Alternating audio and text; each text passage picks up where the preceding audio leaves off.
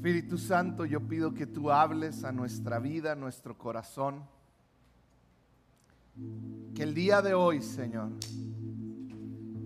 nuestros ojos espirituales puedan ser abiertos. Nuestro entendimiento, Señor, pueda abrirse ante tu palabra.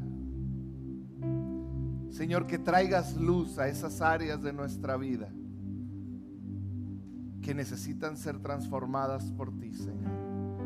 En el nombre de Jesús.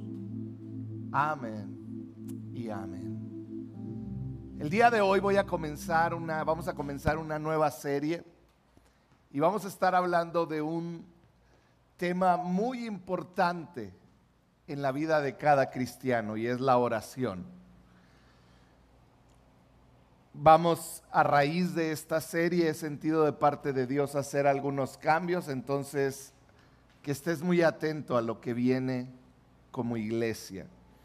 La, la, serie se llama La llave olvidada. Dilo conmigo, la llave olvidada. ¿Alguna vez se te ha olvidado las llaves?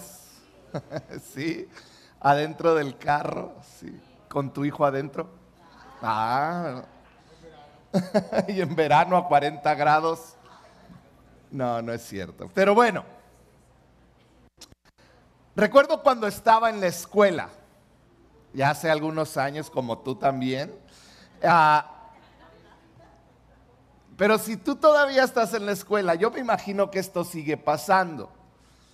Tú desde dos meses antes sabes cuándo vienen los exámenes.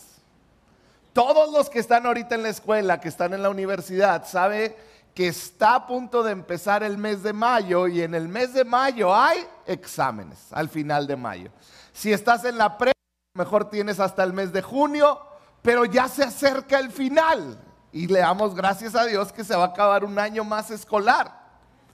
Pero la realidad es que aunque sabemos cuántos son los, cuándo son los exámenes, de nada nos sirve saberlo. Porque la mayoría de nosotros, como buenos, iba a decir mexicanos, pero creo que esto es como buen ser humano, nos esperamos hasta el último día para estudiar. ¿Cuántos eran como yo? Eh, sí, los demás están mintiendo, pero siempre hay un pretexto para no estudiar con tiempo. Yo recuerdo que cuando estaba en la universidad, yo sabía que al final del semestre se me iban a juntar todos los exámenes. Y yo un mes antes decía, voy a empezar a estudiar para esta. Y hacía mi plan. Se veía bien bonito mi plan. Pero empezaban a pasar los días y, ay, como que se me va trazando mi plan. Y al último ese plan no, no lo podía seguir. ¿Por qué? Porque de alguna manera estamos acostumbrados a hacer las cosas apurados y a última hora. Y llegué yo a decir, es que yo soy bueno para hacer todo al final mentira del diablo. ¿Verdad? No es que seamos buenos, es que ya andamos todos apurados y tenemos que sacarlo. Regularmente así somos en muchas áreas de nuestra vida. Nos dicen, tienes que cuidarte, cuidar tu peso, cuidar tu salud, hacer ejercicio. Y todos aquí sabemos, no, me tengo que cuidar porque ya estoy grande, eh, pues los de ustedes que ya están grandes, ¿verdad? Nosotros que todavía estamos de este lado, no tanto, no es cierto. Todos sabemos que tenemos que cuidarnos y de alguna manera hasta un médico nos lo ha dicho. ¿Y qué decimos? Sí, sí, ya me tengo que cuidar. Hoy Meni Correa me insultó, me mandó un mensaje. ¿Dónde estás, Meni? Ah, ¿Salió a ver algo? Ok. Pero Meni me mandó un mensaje de hace dos años cuando estaba predicando y tenía como 10 kilos menos y le dije, no hagas eso, borra ese mensaje inmediatamente. Porque aunque sabemos que lo que estamos haciendo podría cargarnos problemas de salud, no los atendemos. ¿Hasta cuándo? Hasta que ya llegaron. Todo el tiempo es que me puede enfermar si como tanto azúcar con una paleta. Pero cuando llega la diabetes, dices, ay, ahora sí ya no puedo. Porque estamos acostumbrados a esto en tantas áreas de nuestra vida. Y lo triste es que en lo espiritual tendemos a hacer lo mismo. ¿Qué es lo que sucede? Tendemos a buscar a Dios cuando ya estamos metidos en problemas hasta acá. Queremos ahora sí encontrarnos con Dios y que Dios nos ayude cuando los problemas están por ahogarnos. Y no me malentiendas. Dios utiliza nuestras crisis para hablarnos y como lo vimos hace unas semanas, Dios gustoso nos ama, nos vuelve a rescatar, nos da una nueva oportunidad y luego nos dice, ahora sí pon atención.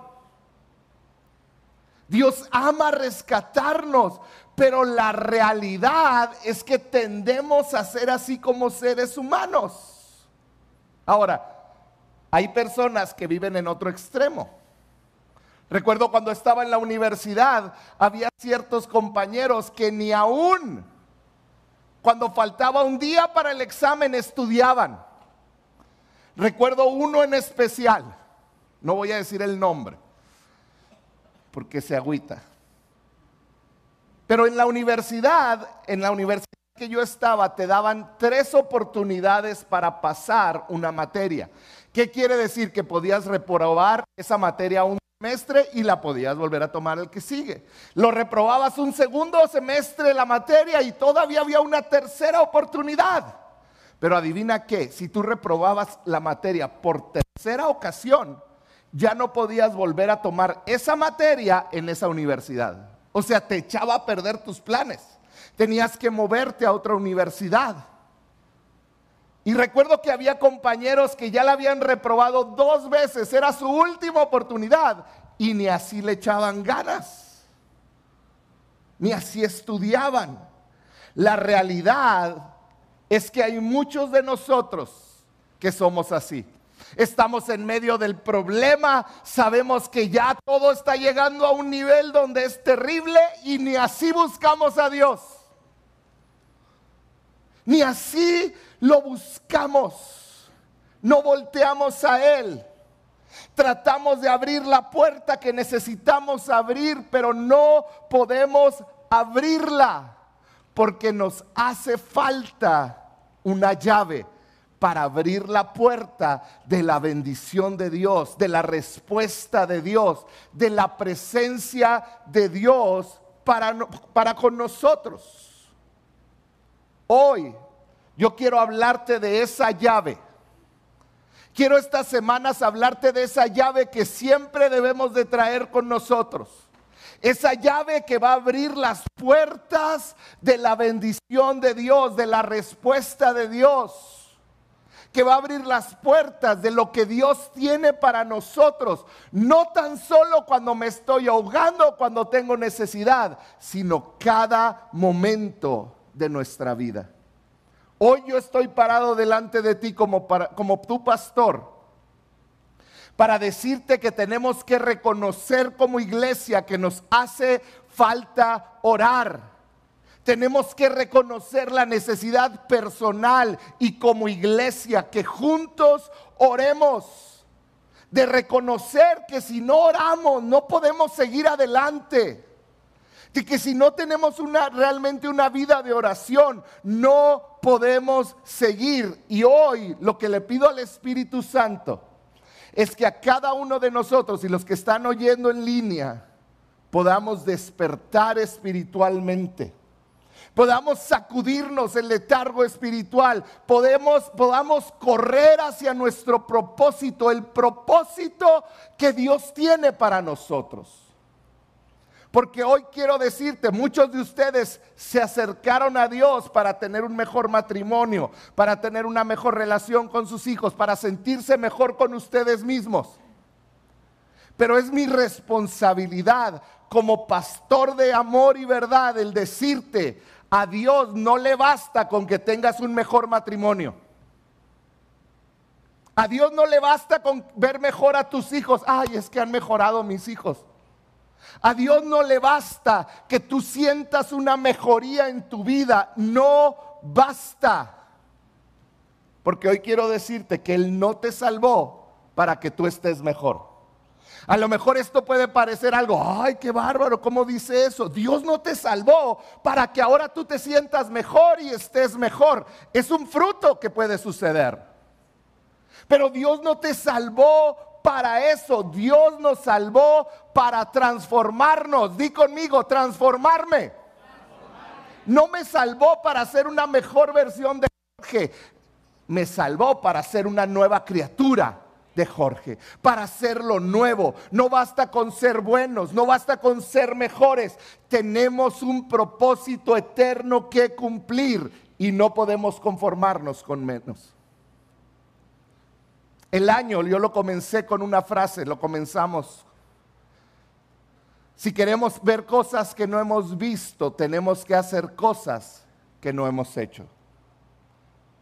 Y esto debe de ser la base de lo que hoy te quiero hablar. Efesios capítulo 6, versículos 10 al 18. Vamos a leerlo. Efesios 6. Pablo está hablando, está terminando, está culminando este fabuloso escrito a la iglesia en Éfeso. Y dice así, por último, está diciendo, voy a reservar lo último, que es regularmente la cereza en el pastel, es lo mejor. Dice, fíjate las palabras que aparecen en diferente color, fíjate en ellas Ve qué es lo que la Biblia, lo que Dios quiere decirte a través de esas palabras. Dice, fortalezcanse con el gran poder del Señor. Versículo 11, pónganse toda la armadura de Dios para que puedan hacer frente a las artimañas del diablo. Porque nuestra lucha no es contra seres humanos, sino contra poderes, contra autoridades, contra potestades que dominan este mundo de tinieblas, contra fuerzas espirituales malignas en las regiones celestiales. Por lo tanto, Pónganse, dice una vez más, toda la armadura de Dios para que cuando llegue el día malo puedan resistir hasta el fin con firmeza. Manténganse firmes Quiere decir bien parados, ceñidos con el cinturón de la verdad, protegidos por la coraza de justicia y calzados con la disposición de proclamar el Evangelio de la paz. Además de todo esto, dice, tomen el escudo de la fe, con el cual pueden apagar algunas de las flechas del maligno. Eso dice, ¿qué dice? Todas las flechas encendidas del maligno. Tomen el casco de la salvación y la espada del Espíritu, que es la palabra de Dios. Y fíjate cómo termina el versículo 18. Oren, di conmigo, oren. En el Espíritu en todo momento, con peticiones y ruegos. Manténganse alerta y perseveren en oración por todos los santos. Pablo está diciéndonos, nuestra lucha no es contra alguien que podemos ver de carne y hueso. No es contra tu vecino, no es contra tu jefe, no es contra tus hijos, contra tu esposa, contra tu esposo, no es contra el gobierno. Nuestra lucha es espiritual. ¿Qué es esto?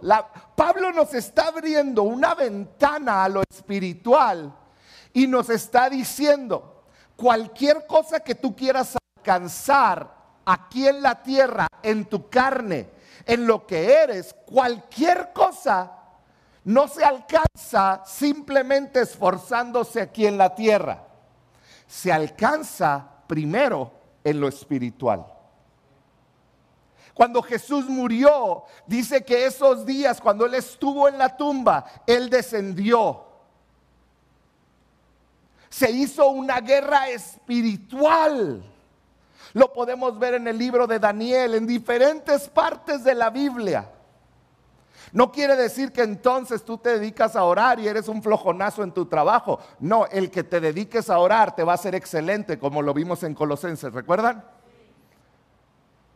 Pero toda batalla Pablo nos está diciendo, no importa cuál sea tu batalla, la única manera en que vas a obtener la victoria va a ser cuando primero la peleas en el ámbito espiritual.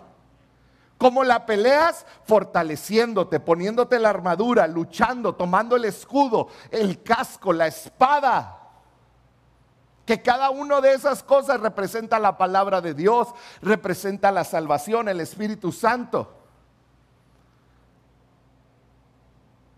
¿Cómo es que yo voy a obtener la victoria? Pónganme la que sigue.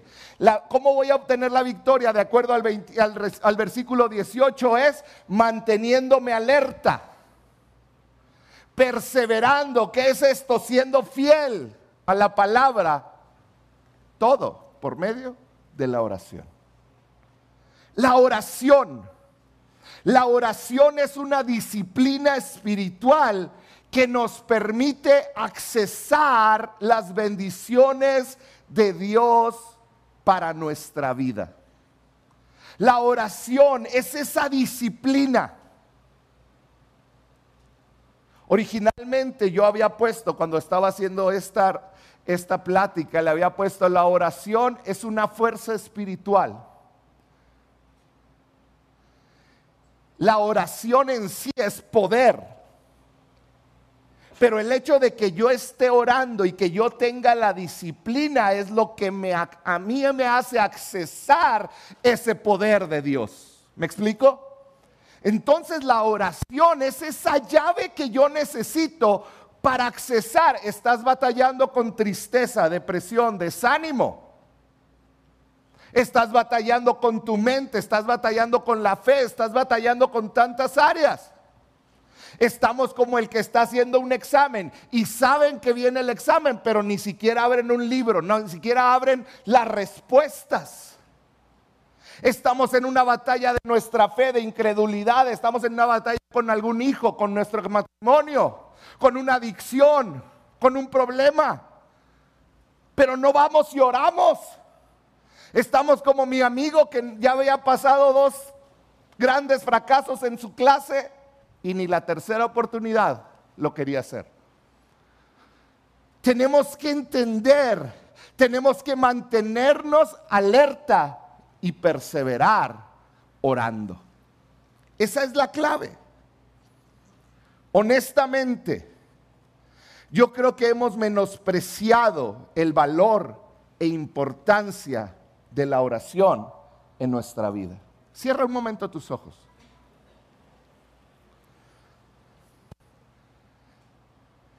Y ponte a pensar, la última vez que dedicaste más de tres minutos a orar al Señor. La última vez que sin pedirle nada simplemente te conectaste con Él ahí, aún en un semáforo, y le dijiste, Señor, te amo, eres lo más grande de mi vida. ¿Cuándo fue la última vez que te conectaste corazón a corazón y sentiste su presencia en oración? Puedes abrir tus ojos. Yo hoy no quiero hacerte sentir mal, yo quiero poner luz ante la realidad de muchos de nosotros de que hemos quitado valor y hemos menospreciado. Darle menos valor quiere decir menospreciar a la oración. Muchos de ustedes están batallando con apatía hacia las cosas de Dios. De repente se me acercan los encargados de servidores. De niños nada más. Seis personas renunciaron esta semana. Estas últimas dos semanas. Y no estoy diciendo que están renunciando por apatía. No, no. Tienen sus razones. Pero mi pregunta es, ¿cuántas veces nuestra falta de conectarnos con Dios provoca que tengamos apatía en las cosas de Dios. Y cuando yo no me conecto con Dios, empiezo a perder la esperanza y de repente mi mente empieza a batallar con tristeza, con depresión, con dolor. Y quieres que te diga algo, todos hemos caminado por eso más de una ocasión y ya sabemos. Y aún así no oramos. No oramos. Qué importante es la oración en el creyente. Yo creo que la oración es la disciplina espiritual más poderosa en la vida del creyente. La oración es la disciplina espiritual más poderosa en la vida del creyente. La gran pregunta es, ¿tú te estás perdiendo de esa bendición? Dios te ha dado una llave espiritual. ¿La has guardado y la has perdido? Esa llave espiritual te abre puertas que han estado cerradas en tu vida personal, en tu matrimonio, con tus hijos, en tu economía, en tus sueños. Es una llave que Dios ha puesto a tu disposición. ¿Qué tan poderoso es que es la capacidad del ser humano de comunicarse con el Dios creador? Como si estuvieras cara a cara con Él. Todo esto es gracias a Cristo. Vamos al Antiguo Testamento. Una persona no podía siquiera pensar hablarle a Yahweh y decirle, Dios, te necesito. No podían. Tenían que llevar e invertir dinero en un animal perfecto, comprarlo, llevarlo ante el sacerdote. El sacerdote lo revisaba y si era perfecto lo aprobaban y decían, familia de Chonito, ya tiene su sacrificio, voy a orar por él cuando entre delante de Dios y tú estabas afuera diciendo que este sacerdote ande en, santidad, porque va a ser el sacrificio, va a entrar al lugar santísimo a, a, platicar con Dios. Y si tiene un pecado ante la santidad de Dios, caía muerto. Tus pecados estaban perdonados, pero que si tú le habías dicho, ora por mí, Hoy tú y yo, por medio de Cristo, tenemos la oportunidad, la bendición de poder hablar con nuestro Dios cada momento. Ese es el poder de la oración. Hoy yo te quiero animar y retar a que este año tomes la decisión de venir a orar cada miércoles aquí. Parte de los cambios que vamos a hacer es que va a haber un tiempo no cortito, un tiempo de mínimo 15 minutos, donde vamos a estar orando como iglesia, por peticiones de la iglesia, por cosas que queremos ver. Necesitamos orar. Hombres, ¿cuántos hombres hay aquí? Ay, estoy preocupado por el último. No sé si le dio un paro cardíaco o algo le pasó. ¿Estás bien, Sammy? Sí. Está, bien, Sammy. No se preocupen por Sammy, ya ahí está su esposa viendo que le lata el corazón. Vamos a hacerlo despacito por Sammy. Hombres, ¿están aquí? Sí.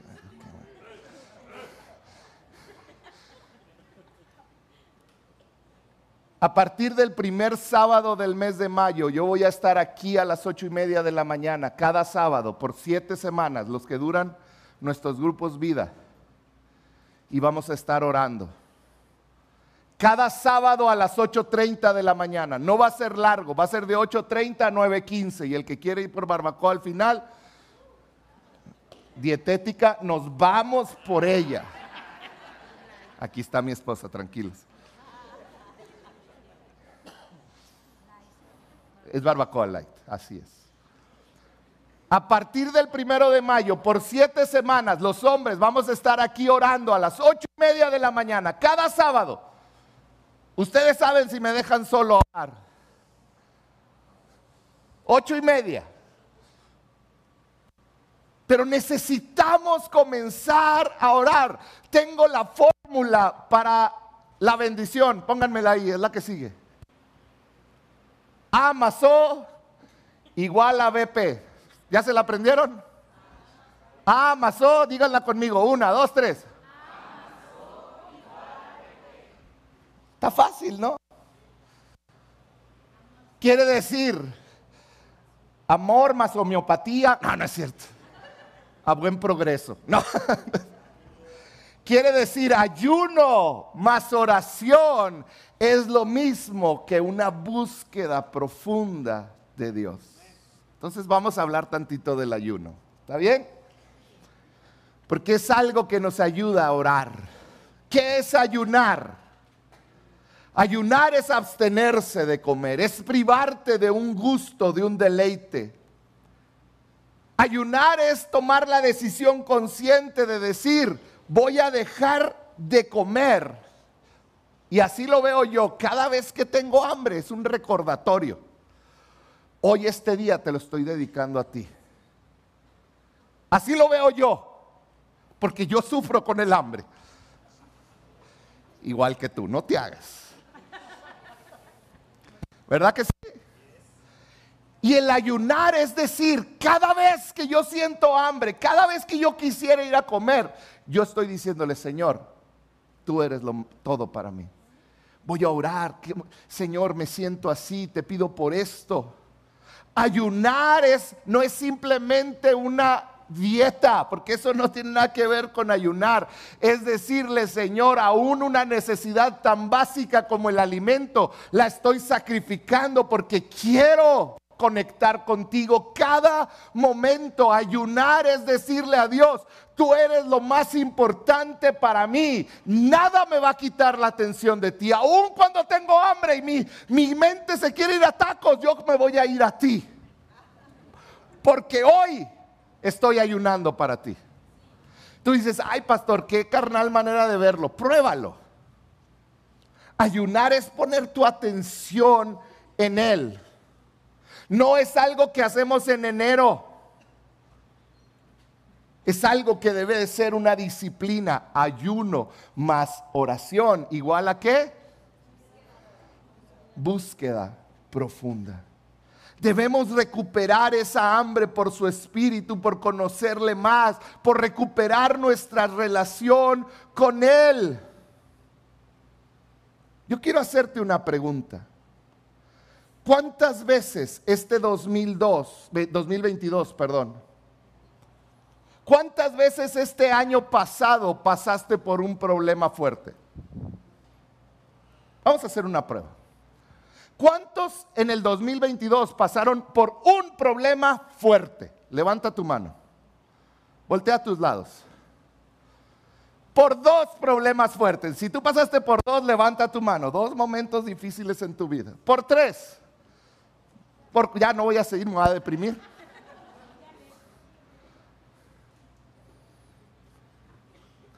La gran pregunta es cuál fue tu primera reacción. Cuando pasaste, vamos a decir, vamos a poner por ejemplo, por un problema fuerte económico. ¿Cuál fue tu primera reacción? Llegaste a la orilla de tus posibilidades económicas en lo personal, en tu negocio.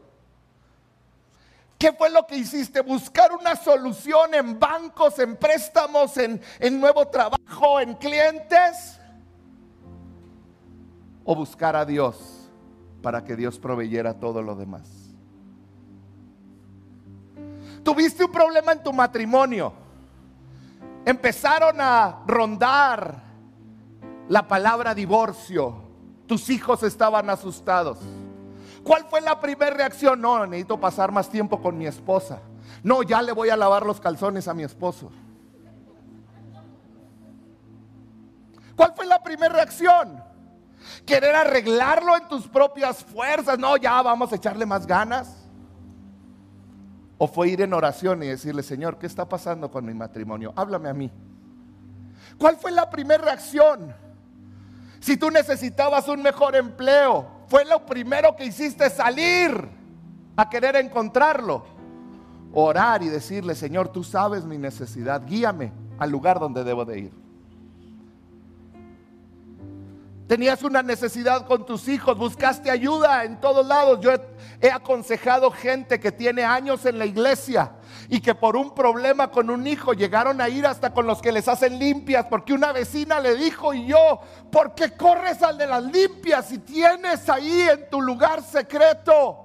La oportunidad de hablar con el rey de reyes, el creador del universo. ¿A dónde corres? ¿A dónde estás corriendo?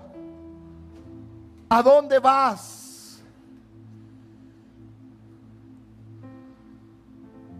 A veces buscamos nuestras llaves propias y queremos abrir la puerta de la bendición de Dios con una llave que me hizo Meni y se me quedó en el...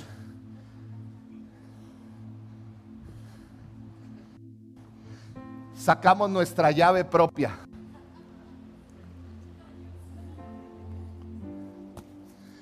Es que esta es mi llave, me voy a preparar más. Y voy a ser más bueno. Y está grandota. Esta va a abrir la puerta de Dios voy a ir a una limpia, voy a ir a hablar con fulanito, voy a ir a hacer aquello, voy a ir y voy a hacer. Y ahora me voy a esforzar y voy a buscar un nuevo, alguien que invierta. Y voy a, voy, y empiezas a buscar con tu llave, pero pues tu llave como que no funciona muy bien. Porque tu llave es imposible que funcione en la puerta de Dios. Dios no hace estas llaves.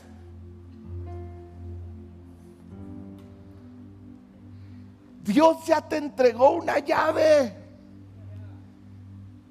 Que espero y Dios abra tus ojos espirituales el día de hoy. Y que puedas entender, yo puedo confiar y yo puedo ir. Y claro, van a haber problemas y van a haber situaciones. Pero Él te ha dado una llave. Los primeros discípulos, la primera iglesia lo entendió. Fíjate el relato de Hechos 13. Dice, entre los profetas y maestros de la iglesia de Antioquía, de Antioquía de Siria, se encontraban Bernabé, Simeón llamado el negro, también les ponían así. Eran llevaditos los, los discípulos.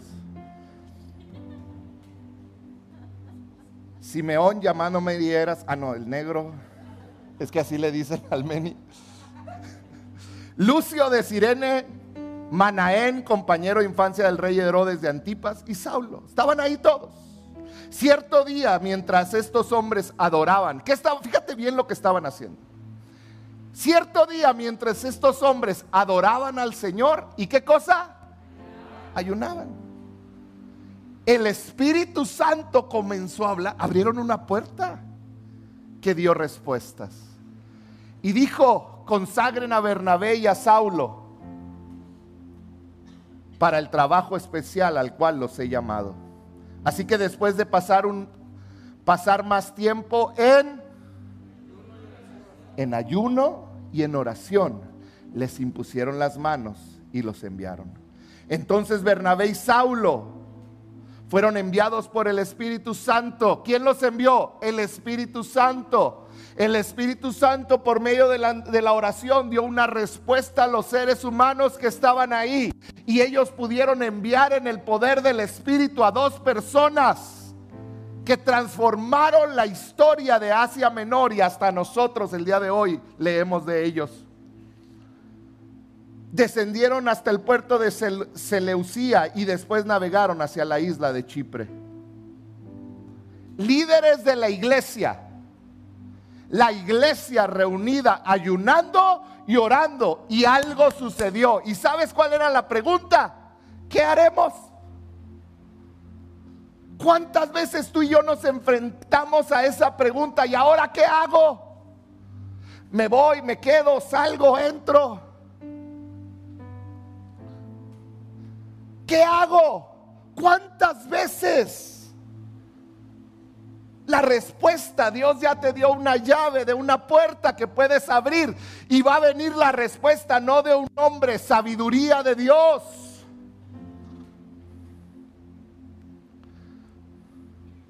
Hoy yo te quiero invitar a subir en la escala de valores de tu vida al valor de la oración. Quizá por el paso del tiempo en tu escala de valores, de cosas importantes en tu vida, la oración no es lo más importante. Hoy yo espero y la palabra y el Espíritu te logre hablar lo importante que es que ores. Es más importante que un hobby. Es más importante que tu trabajo, es más importante que el tiempo que pasas en casa. Porque un tiempo de oración va a maximizar todo lo demás. Va a bendecir todo lo demás. Es más importante orar que tu descanso, que tu comodidad. Es más importante que las horas extras en el trabajo. Cuando tú entiendes que tu matrimonio, tu economía, tus hijos se están perdiendo y solo Él puede salvarlos. Tú entiendes el valor de la oración y el decir, ahora qué hago, Señor. Cuando tú entiendes que, que tus hijos, que tus padres, que tus vecinos están camino al infierno Tú puedes ahora preguntar, ¿qué hago Señor por medio de la oración? Y Él te va a guiar y te va a contestar. Cuando estás desesperado, cuando estés desesperado, cuando no sepas qué hacer, acuérdate, amasó igual a B. Ayuno más oración igual a bendición, igual a respuesta, igual a profundidad. Ayuno más oración Hoy yo te quiero animar a que desde la desesperación pueda nacer un ayuno y una oración, un clamor a Dios de decirle, salva mi matrimonio, salva a mis hijos, salva a mi familia, sálvame a mí. No se trata de ser buenas personas. El mundo está llena de buenas personas. Se trata de ser hombres y mujeres entendidos, que la batalla no se gana aquí luchando, se gana en lo espiritual. Porque cuando ganas en lo espiritual puedes venir a la tierra y resucitar como Cristo resucitó de los muertos. Puedes tener vida cuando tú has peleado la batalla en lo espiritual. Cuando la batalla se ha ganado en lo oculto, tú puedes tener la victoria en lo visible en amor y verdad. Como tu pastor, yo anhelo que Él nos guíe. Yo anhelo que Dios nos despierte. Yo anhelo que Él cambie patrones destructivos de nuestra vida, de nuestra familia y que ahora podamos caminar como Él le agrada. Mi oración es que cada uno de ustedes en su área de influencia pueda ser de bendición y que otros puedan ver a Cristo y puedan ellos preguntarte, ¿cómo le haces? Mi oración es que despierte un hambre insaciable por Dios. Mi oración es que puedas entender que la llave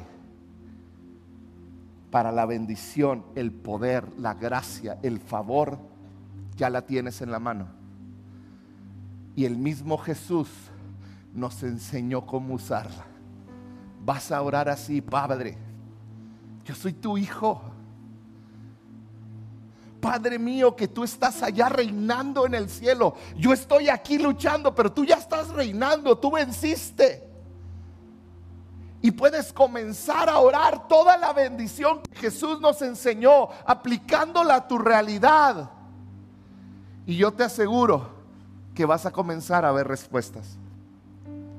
La vida no va a ser la misma. Hoy tú tienes una llave que tiene la respuesta a esa puerta, al qué debo de hacer, cómo lo debo de hacer, cuándo lo debo de hacer. ¿Qué no cierras tus ojos un momento? Padre, en el nombre de Jesús, Yo pido que tú despiertes en nosotros, sobre cada uno de nosotros, Señor. Nos despiertes a la realidad de este mundo espiritual, a la realidad del poder que hay cuando dos o tres se reúnen a orar. Al poder que hay cuando un hombre clama, aunque esté en la cárcel, al poder que hay en el ayuno, en la oración, Espíritu Santo, yo pido que cada uno de los que estamos aquí podamos ser retados para vivir esa vida de oración en esas áreas que Satanás ha estado robando a nuestra vida, a nuestra familia. Al que está luchando con alguna debilidad de carácter, con alguna adicción, con impaciencia, con rencor, con odio. Padre, que esa batalla pueda ser ganada en lo espiritual, en la oración, y que pueda dar fruto en este mundo, en lo visible. Padre, levanta guerreros de oración. Levanta guerreros de oración por su familia.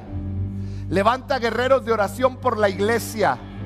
Levanta guerreros de oración, Señor, por nuestra ciudad, por nuestro país. En el nombre de Jesús. En el nombre de Jesús.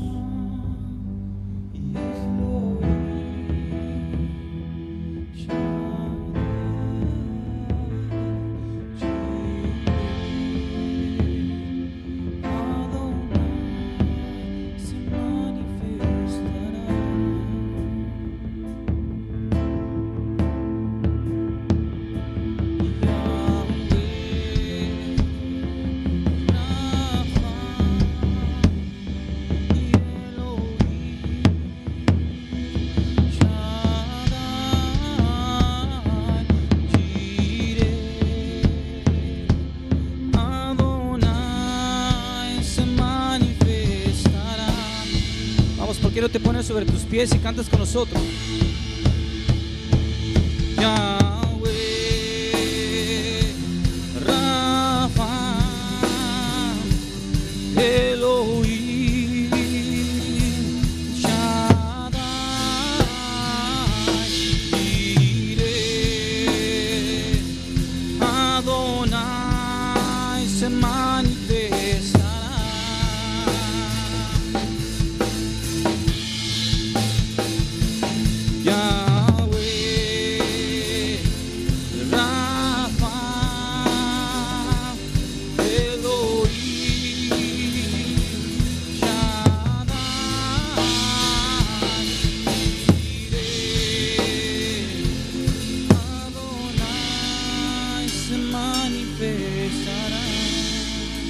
Creo que no nos podemos ir el día de hoy sin orar.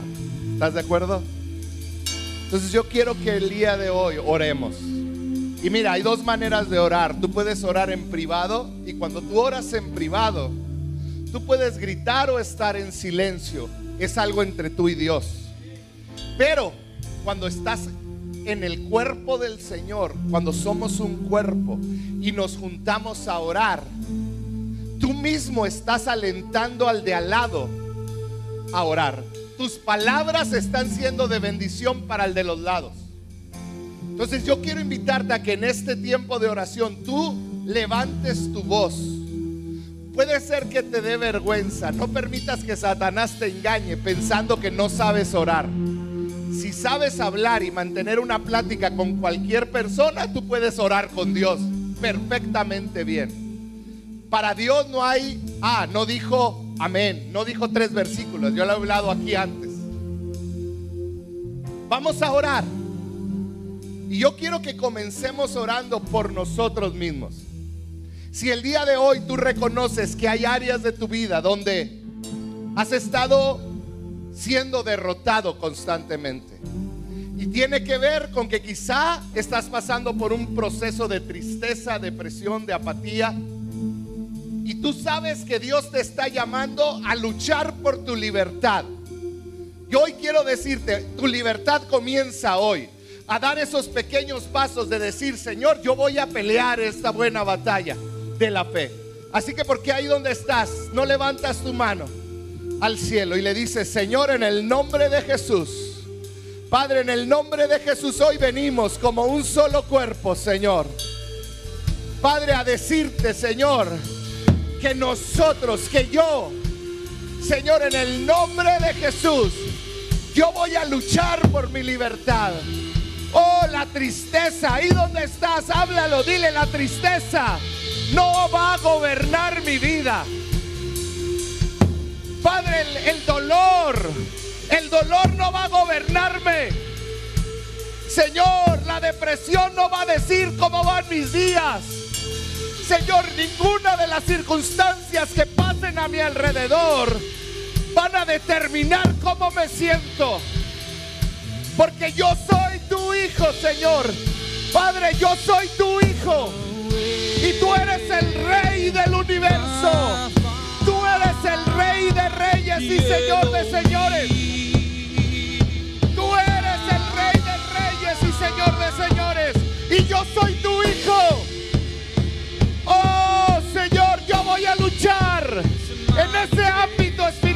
Por mi libertad. No más, Satanás, no más. La tristeza no tiene el poder sobre mis mañanas, no tiene el poder sobre mis noches. Mis pérdidas no gobiernan mi alegría. Tú eres el que gobierna.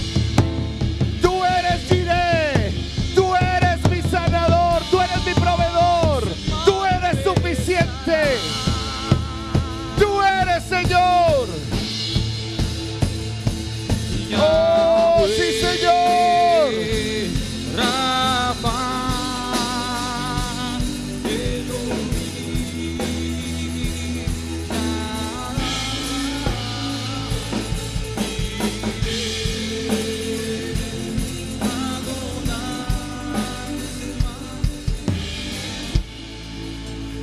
Porque ahora no empiezas a orar por tu familia.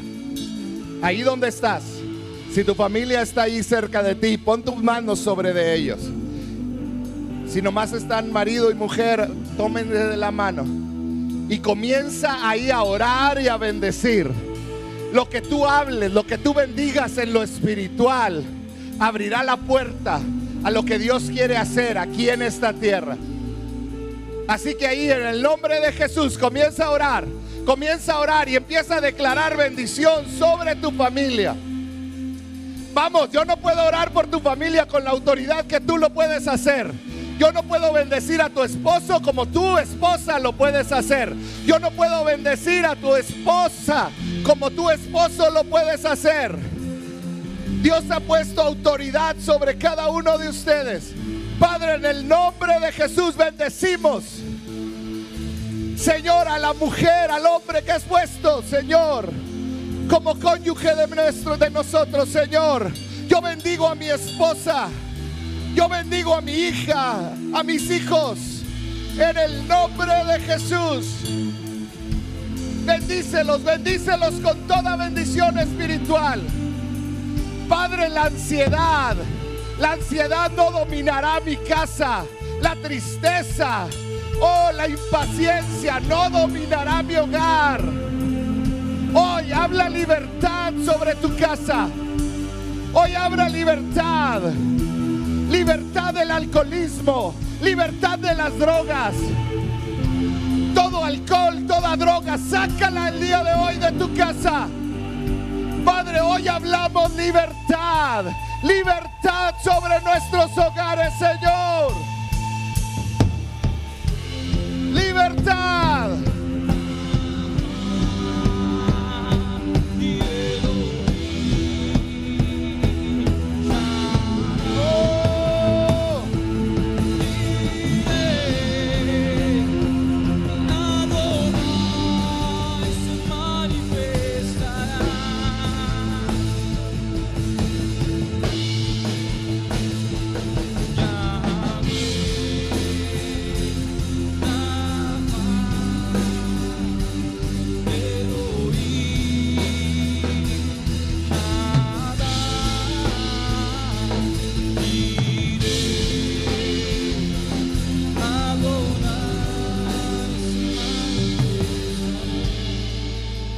Pablo escribió a los Corintios, somos humanos. ¿Cuántos dicen amén? ¿Habrá alguien que no es humano aquí?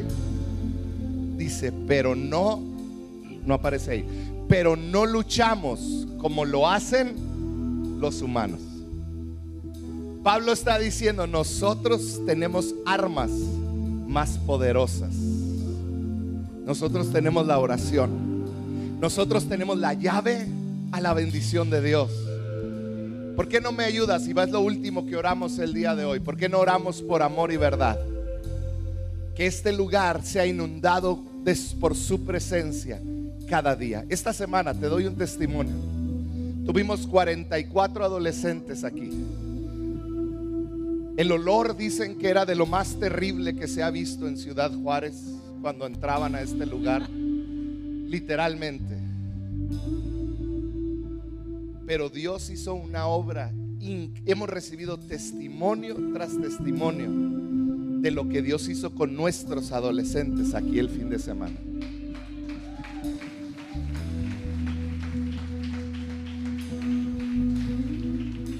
Y tú gritarías de alegría si fueras padre de un adolescente. Porque es algo increíble. Yo quiero que eso se vea en cada ministerio, cada domingo su presencia inunde este lugar. Si Él va a traer gente o no, eso es cuestión de Dios y del trabajo que nosotros hagamos. Pero si algo quiero que oremos es que Él llene con su presencia este lugar. Porque cuando Él está, todo cambia. Y yo quiero que todo cambie.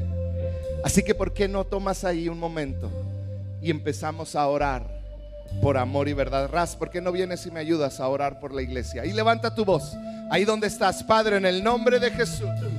Dios, hoy ponemos nuestra casa, nuestra iglesia delante de ti, Dios. Clamando, Dios, que tú derrames bendición sobre este lugar, Dios. Que cada vez que nos reunimos en este lugar, tu Espíritu Santo nos sature, nos llene, traiga libertad en el nombre de Jesús.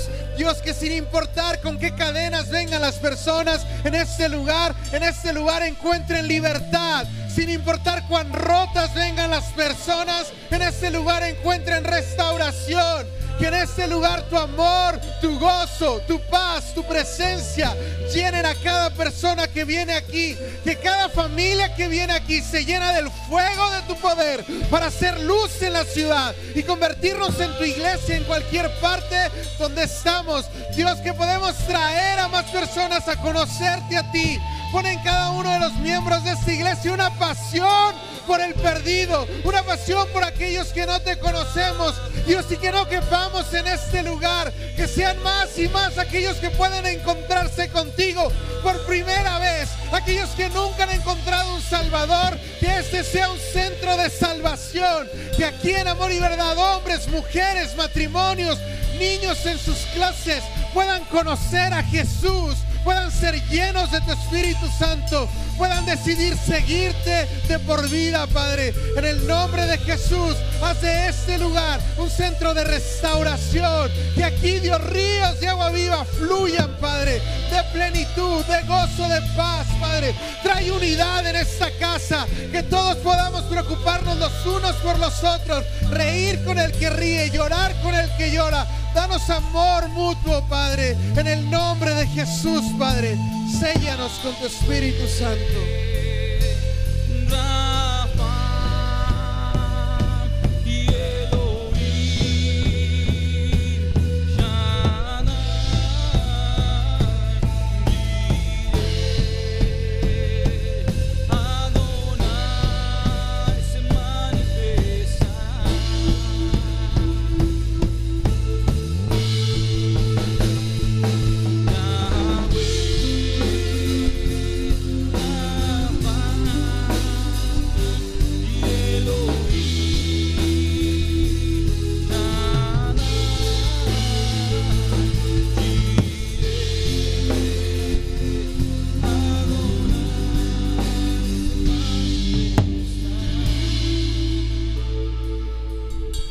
Somos humanos, pero no luchamos como lo hacen los humanos.